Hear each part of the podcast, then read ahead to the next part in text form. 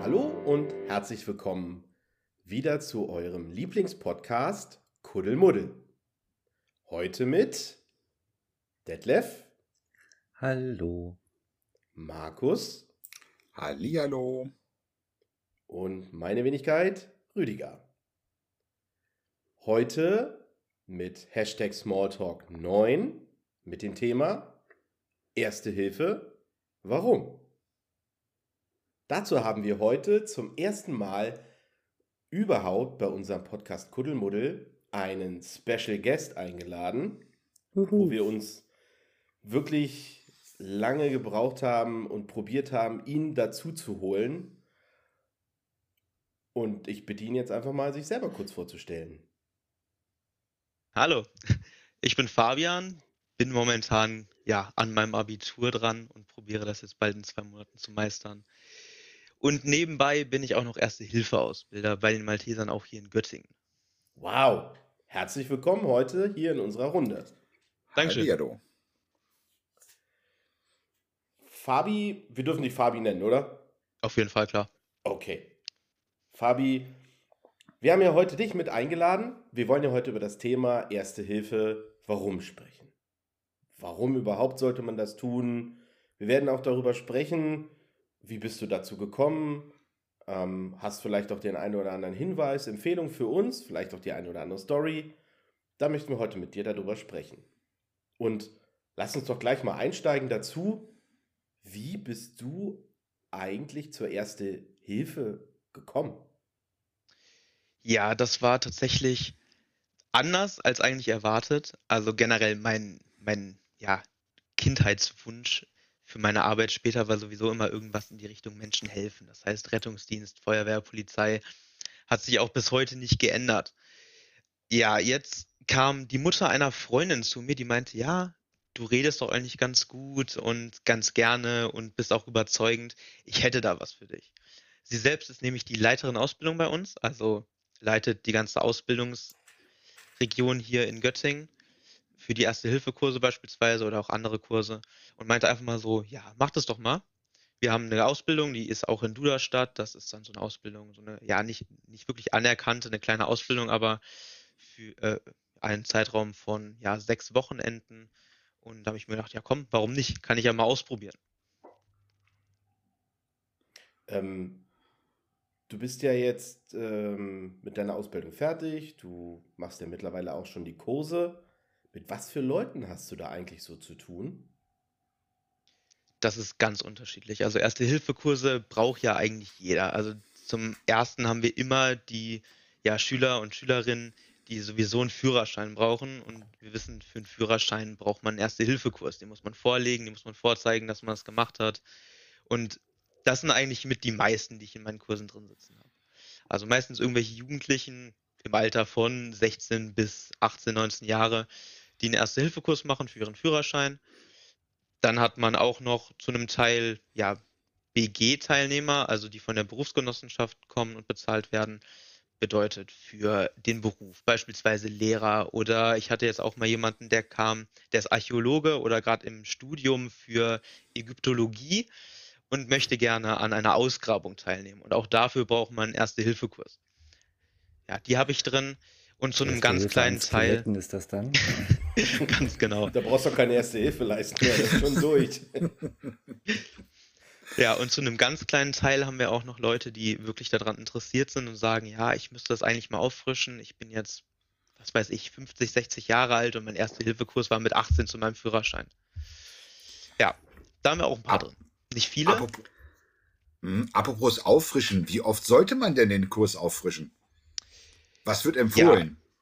empfohlen, es gibt unterschiedliche. Also es gibt Leute, die sagen alle drei Jahre. Das ist zum Beispiel bei Lehrern so, die müssen das alle drei Jahre machen und dann auch vorweisen. Andere sagen zwei Jahre, andere sagen jedes Jahr. Ich persönlich würde so in die Richtung tendieren, so alle zwei Jahre auf jeden Fall. Ganz einfach aus dem Grund, dass sich ganz vieles ändert.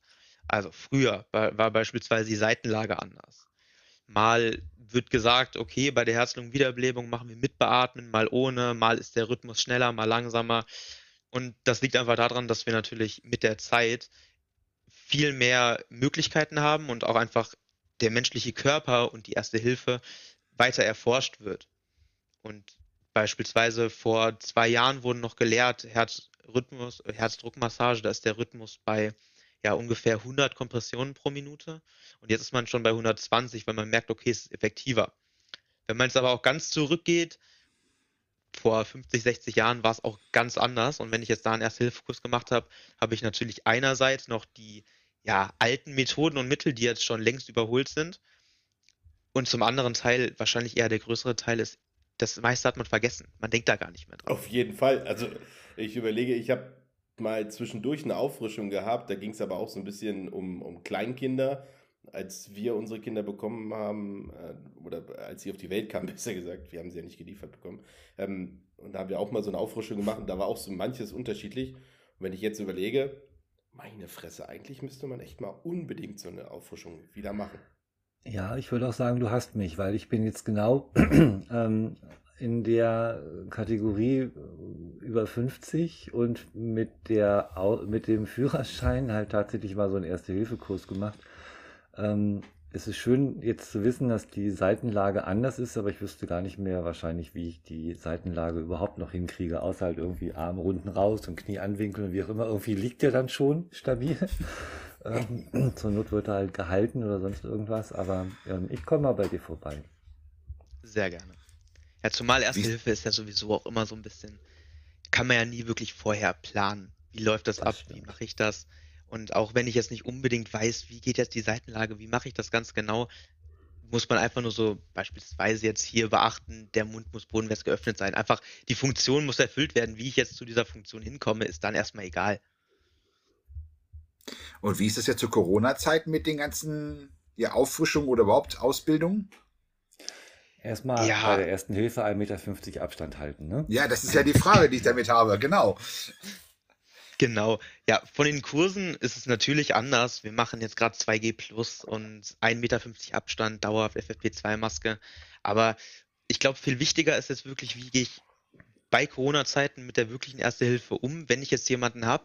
Und ich denke, da muss man ganz viel natürlich auch irgendwie auf den Abstand achten und viel auf Abstand ar ähm, ja, arbeiten. Also man kann ja, wenn die Person ansprechbar ist, fragen, wie kann ich dir helfen, was ist los und kann so erstmal viel in Erfahrung bringen. Und wenn es dann wirklich an den Menschen geht, wie beispielsweise bei einer Seitenlage, Herz-Lungen-Wiederbelebung, dann natürlich auf die typischen Hygienemaßnahmen achten, wie Handschuhe, desinfizieren, Maske tragen. Aber das sind ja sowieso diese üblichen Sachen, die man immer beachten sollte. Hast du das in der Stadt dabei? Hast du es in der Stadt dabei, wenn du unterwegs bist? Also in der Stadt nicht. Ich denke, Handschuhe und sowas, vielleicht ein kleines Desinfektionsmittel, aber auch ich nicht. Das hat dann meistens irgendwie die Freundin in der Tasche oder so. Was ich zum Beispiel im Auto habe, sind, sind extra nochmal Handschuhe und Desinfektionsmittel und auch nochmal eine Schere, einfach griffbereit. Auch weil in so einem Erste-Hilfe-Koffer im Auto die Handschuhe einfach nicht passen. Die sind entweder zu groß oder zu klein oder so. Deswegen lege ich mir da immer ganz gerne nochmal selber welche rein. Aber auch da in der Stadt hat man natürlich immer Hilfsmittel kann man natürlich auch gucken, irgendwelche größeren Kaufhäuser haben auch Erste-Hilfe-Koffer und so. Wie ist das eigentlich so, wie du gerade sagtest, du bist jetzt in der Stadt, du hast jetzt irgendwo einen Einsatz, also nicht einen Einsatz, ist ja nicht geplant, aber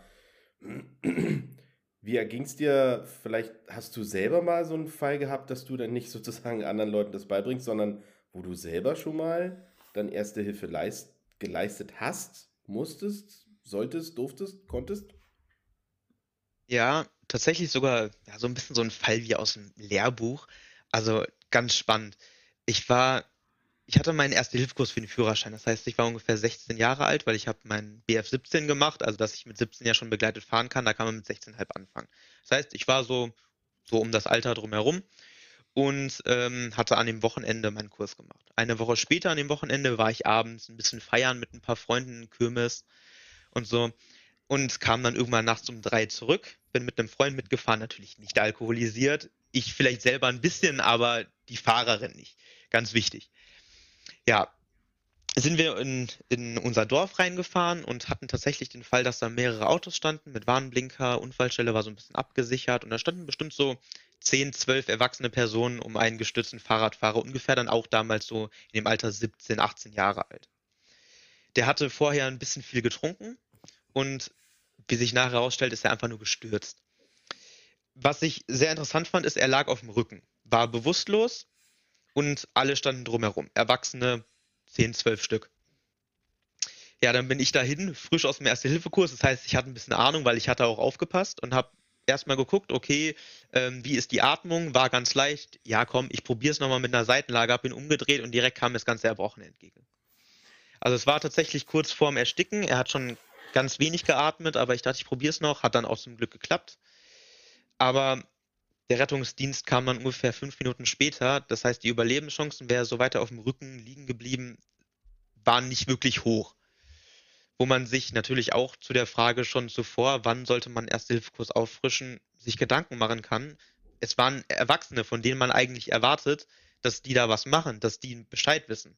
Und dann wäre dieser Junge tatsächlich fast auf der Straße erstickt, einfach weil keiner Ahnung hatte oder keiner wirklich den Mumm hatte, was zu machen. Ja, das ist so, ich glaube, das Ereignis, was mir mit am meisten im Kopf hängen geblieben ist. Wo ich mir dann auch gedacht habe, okay, ich hatte da echt keinen Bock drauf auf den Kurs, aber es ist echt deutlich wichtiger, als ich angenommen hatte. Du hast damit äh, höchstwahrscheinlich ein Leben gerettet. Glaube ich, das ist ja so die Quintessenz daraus, wenn man es mal ganz klar sagt. Du hattest ja gerade erwähnt, dass da so 10, 12 Erwachsene drumherum stehen. Ähm, da hat sich keiner dazu äh, gef äh, gefühlt, da jetzt zu helfen? Ja, ich, ich weiß nicht, was der Ausschlaggeber war. Also Unfallstelle abgesichert, es standen Warndreiecks, waren Warnblinker an, einer hatte eine Warnweste und sowas. Das war an sich, wie man das macht, schon mal nicht schlecht. Der Rettungsdienst war schon längst angerufen, aber das Weitere hat gefehlt. Dann ist die Frage, wussten sie es nicht besser oder, oder waren sie so einer Schockstarre? Das hat man natürlich auch, wenn man sowas nicht tagtäglich hat dann verfällt man da einfach ab und zu mal eine Schockstarre, weiß nicht genau, was man machen soll, hat ein bisschen Angst, aber was es jetzt letztendlich war, weiß ich nicht. Wie aber es hat mich tatsächlich schockiert. Wie, wie ist das eigentlich so mit Gaffern? Also man hört das ja immer wieder, man hört auch immer wieder das Thema äh, Rettungsgasse, dass das nicht klappt. Ähm, wie, wie, geht ihr damit um? Also wie, bringt ihr da den Leuten noch was bei oder ich meine, ich persönlich habe auch so manche Situationen schon erlebt. Da bin ich dann vorbeigefahren, habe aber gesehen, da waren schon ein paar Leute am Einsatz, am Machen.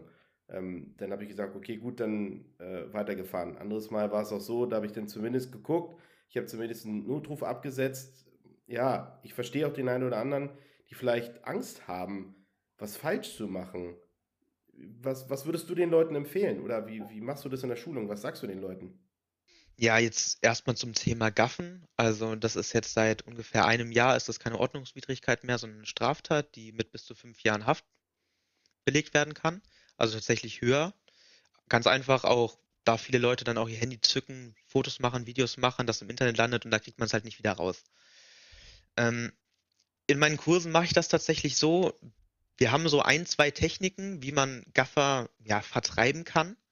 Einerseits kann man natürlich direkte Konfrontation suchen und sagen, ey, lass das, geh weg.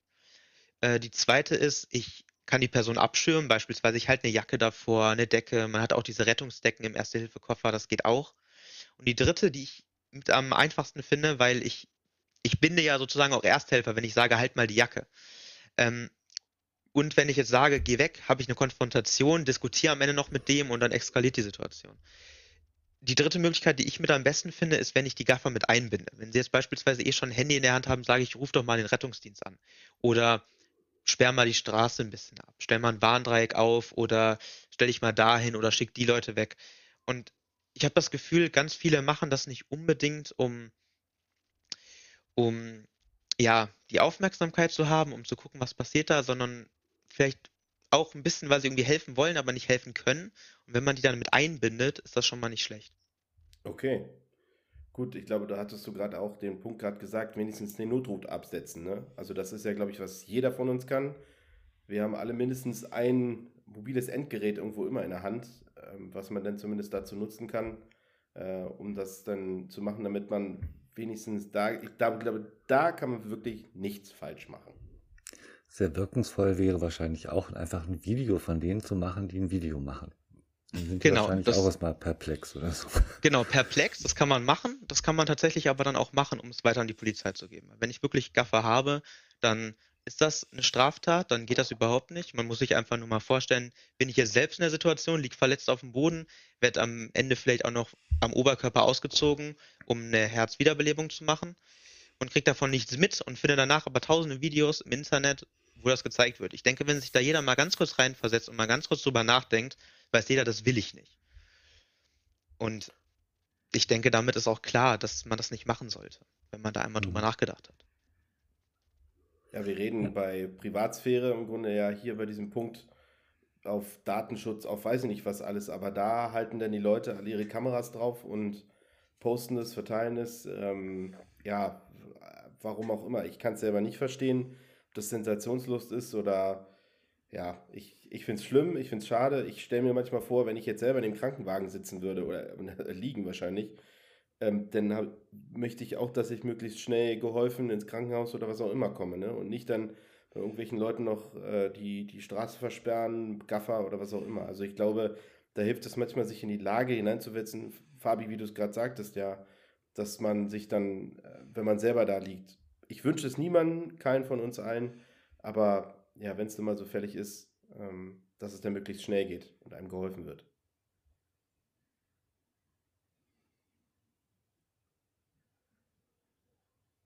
Wie ist das eigentlich, ähm, ja, wenn du mit deinen Leuten in deinem Kurs zum Beispiel, da würde ich nochmal ganz gerne eingehen, was passiert eigentlich mit den Leuten, wenn sie, ähm, ich sag mal, zu Beginn bei dir im Kurs sind und dann am Ende des Kurses? Ist da so für viele ein Aha-Erlebnis? Ich meine, wir haben jetzt auch so über das eine oder andere gesprochen, was man zumindest tun kann, dass man da auch im Grunde keine Angst haben muss und so eine Dinge. Wie ist das mit den Leuten, die du dann da schulst in deinem Kurs? Ja, also am Anfang ist es immer irgendwie eine ungewohnte Situation. Es sind 15, 16 Leute, die man nicht kennt. Das ist für mich erstmal immer natürlich immer ein bisschen, ja, nicht unangenehm, aber einfach je, jedes Mal aufs Neue wieder ungewohnt. Und ich denke auch für die anderen Teilnehmer. Die wissen nicht, wie sind die anderen Leute drauf. Man hat natürlich die Personen, die sind wieder ein bisschen ruhiger, hat die Personen, die, die erzählen viel, die sind da richtig im Thema drin. Aber am Anfang ist es meistens eher so, dass alle so ein bisschen ruhiger sind. Und wenn man dann angefangen hat, sich so ein bisschen eingegroovt hat, dann wird das immer alles ein bisschen besser. Die Leute werden offener. Auch immer ganz schön, wenn man jemanden im Kurs hat, der sich dann auch mal traut und mal was erzählt aus dem eigenen Leben. Beispielsweise, ja, der und der habe ich mal mitgekriegt, hatte einen Schlaganfall, ich habe das und das gemacht, ich weiß nicht, ob das richtig war oder so. Und das finde ich immer total wichtig, wenn man dann so ein bisschen sich öffnet, so ein bisschen erzählt und dann kriegt man ja auch die anderen Kursteilnehmer, die vielleicht noch nichts hatten, wie viele die einen Führerschein machen, die hatten meistens noch gar kein Erlebnis mit Erster Hilfe, außer mal ein Pflaster aufgeklebt. Da kriegt man dann so ein bisschen die Sensibilität für, für dieses Thema Erste Hilfe. Wenn ich von der Person links neben mir gehört habe, okay, die Mutter hat einen Schlaganfall, sie hat das und das gemacht und sie lebt noch, nur weil die Tochter das so gemacht hatte. Und ich denke, dass das öffnet nochmal ganz neue Türen und zeigt einfach für die Leute, die da vorher noch gar keinen Zugang hatten, wie ist es und wie wichtig ist es. Deswegen werden nach und nach alle ein bisschen offener und am Ende des Kurses hat man eigentlich schade dann, weil dann ist es vorbei, aber dann wirklich so einen Kurs, mit dem man super arbeiten kann, wo man sich gut versteht. Ja, cool. Du hast gerade, du hast gerade gesagt gehabt, äh, dass der sich die Frage stellt, habe ich das richtig gemacht? Kann ich denn was richtig falsch machen? Und wenn ich das vielleicht nicht so richtig mache, äh, kann ich dafür belangt werden als Helfer? Ja, schöne Frage. Ähm, ich würde sagen, erstmal zu dem Belang. Also belangt kann man werden, wenn man gar nichts macht. Das ist dann unterlassene Hilfeleistung, was auch relativ teuer werden kann. Ähm, und ich glaube mittlerweile tatsächlich auch eine Straftat ist. Aber belangt werden kann ich für gar nichts. Wir hatten beispielsweise auch mal den Fall, da hat mir eine Teilnehmerin erzählt, ja, ich habe mal was gemacht, ich habe mal geholfen, dabei ist die Brille zu Bruch gegangen und dann hat mich derjenige dafür angezeigt, dass die Brille kaputt gegangen ist ja, erstmal total perplex. Warum macht man sowas, wenn mir geholfen wird und dann klage ich noch meinen Ersthelfer an? Totaler Quatsch. Ähm, aber auch da kann man nicht belangt dafür werden. Jeder Ersthelfer ist rechtlich geschützt. Wenn da irgendwas kaputt geht, das kann das 100-Euro-T-Shirt sein, das kann die Brille sein, das kann das Handy sein, das ist total egal. Man ist da geschützt. Man kann in dem Sinne natürlich nichts falsch machen und wenn was kaputt geht, wird das von der Versicherung bezahlt und man selber wird dafür nicht belangt oder so. Zum Thema falsch machen ich denke, das Einzige, was man wirklich falsch machen kann, ist gar nichts zu tun. Wir gehen einfach jetzt mal von diesem Worst-Case-Szenario aus. Wir haben eine Person ohne Atmung, ohne Herzschlag. Das heißt, die Person ist erstmal sozusagen klinisch tot. Wenn ich jetzt gar nichts mache, muss man einfach so sagen, würde die Person versterben. Wenn ich jetzt aber probiere zu helfen, vielleicht habe ich nicht die Ahnung, was ja auch überhaupt gar nicht schlimm ist, aber wenn ich einfach probiere, mit dem, was ich habe und mit dem Wissen, was ich habe, zu helfen, kann ich nichts falsch machen. Weil das Schlimmste, was in diesem Moment passieren könnte, ist eben, dass die Person verstirbt. Aber das passiert auch nur, wenn ich nichts mache. Wenn ich jetzt aber hingehe und probiere zu helfen, habe wirklich die Intention, was zu tun und zu helfen, dann kann ich nichts falsch machen, dann kann ich eigentlich nur helfen. Dann gibt es natürlich Situationen, so, so tragisch es ist, da funktioniert es am Ende nicht, aber das liegt meistens auch gar nicht an den Ersthelfern, sondern dann einfach, dass die Verletzungen so schwerwiegig waren, dass es eigentlich gar keine Chance mehr gab. Aber in dem Sinne, das Einzige, was man falsch machen kann, ist einfach nicht helfen. Also für mich persönlich, muss ich ganz ehrlich sagen, ähm, ist so eine Ansage immer wieder wichtig, dass man einfach klar sagt, man kann nichts falsch machen. Nur wenn man nichts tut, ist falsch. Und vor allen Dingen einfach mit dazugehen oder wenn man sieht oder vielleicht keiner da ist, ja, dann kommt es auf einen drauf an und man kann nichts falsch machen. Außer man geht vorbei und ähm, von daher, das, also mir persönlich, mir juckt es gerade ein bisschen in den Finger, mich sofort für den nächsten Kurs anzumelden, was bei mir auch schon ein bisschen länger her ist, wie du es vorhin sagtest. Ähm, ja, von daher, für mich ist ich so. Hab uns, ich habe uns drei ja. schon angemeldet. Okay, alles klar, ja, super, danke. Ja, du kannst ja noch gleich die anderen, damit wir sozusagen als Jugendsupporter alle komplett ja, äh, für uns Jugendlichen quasi immer da sind. Und wir haben ja dann noch einen Joker, Fabi, dich, quasi, wir rufen dich dann nachts um drei an, wenn du wieder von der nächsten Party kommst, ähm, wenn du mal uns wieder dann kurze Telefon-Support äh, leisten musst. Ja, das klingt gut. Okay, ähm, Spaß beiseite. Fabi, hast du für uns, für unsere Zuhörerinnen und Zuhörer Hast du noch eine Empfehlung? Hast du noch einen Tipp oder einen Hinweis oder ja, so eine Message, die du uns sagen möchtest? Ja, also ich denke zum Teil schon das, was ich eben sagte, einfach helfen. Man kann nichts falsch machen, da, da muss man die Angst einfach nehmen, egal was man macht. Wenn ich wirklich helfen möchte und die Intention habe, den Menschen zu helfen, dann kann man nichts falsch machen. Andererseits würde ich auch einfach nochmal dazu sensibilisieren, wenn ich irgendjemanden habe, irgendwas, beispielsweise ein Verkehrsunfall oder jemand ist gestürzt oder jemand liegt auf dem Boden, nie dran vorbeigehen, sondern einfach nachgucken, fragen, was ist los. Vielleicht braucht man keine Hilfe, aber vielleicht ist sie auch benötigt. Auch wenn schon zwei, drei Leute angehalten haben oder zwei Leute drumherum stehen. Kann immer sein, dass die in einem Schockmoment sind oder dass die nicht wissen, was sie machen sollen. Dann kann man einfach nochmal zu dritt gucken, sich gegenseitig helfen. Ich denke, das ist so, so mit das Wichtigste. Aber auch einfach nochmal dran denken, dieses Gaffen oder wenn ich jetzt unbedingt schnell durch will, einfach mal durch die Rettungsgasse fahren oder sowas. Einfach nochmal drüber nachdenken, bevor man sowas macht. Was wäre, wenn ich in dieser Situation wäre? Was wäre, wenn ich den Autounfall vorne hätte? Jetzt fährt ein anderer in die Rettungsgasse rein und der zweite Rettungswagen oder die Feuerwehr, die die eingeklemmte Person rausholen müsste, kommt nicht vorbei. Das sind einfach so, so Kleinigkeiten und da zählt auch einfach jede Sekunde und das kann wirklich Menschenleben retten, wenn man da einfach drauf achtet und die Rettungsgasse bildet oder mal einfach anruft bei der, bei der Feuerwehr, den Notruf wählt oder mal anhält, mal guckt. Ich denke, wenn man da so ein bisschen drauf achtet und in seinem Alltag oder wenn man zur Arbeit fährt, nicht nur mit dem Blick vorne auf die Straße, sondern vielleicht auch einfach mal so einen kleinen Blick drumherum, dass man auch so ein bisschen sensibilisiert ist auf die anderen, dann kann man viel bewirken. Ja, vielen Dank. Ähm, bei mir hat es auf jeden Fall was bewirkt. Also von daher ähm, super klasse. Von daher glaube ich, haben wir jetzt viele Dinge geklärt rund um die Frage Erste Hilfe, warum? Zu unserem Hashtag Smalltalk9 mit Fabi. Vielen Dank, dass du heute bei uns warst. Ähm, alles Gute weiterhin für dich ähm, ja, und für deinen weiteren Werdegang. Und ähm, ja, in diesem Sinne, bis bald. Jawohl. Tschüss. Tschüss.